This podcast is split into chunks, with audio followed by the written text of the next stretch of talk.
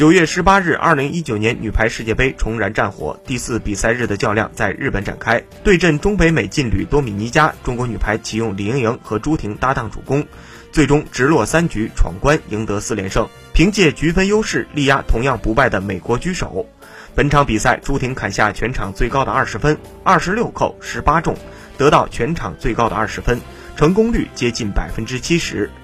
前三轮比赛过后，朱婷以百分之六十点三二的命中率领跑扣球榜。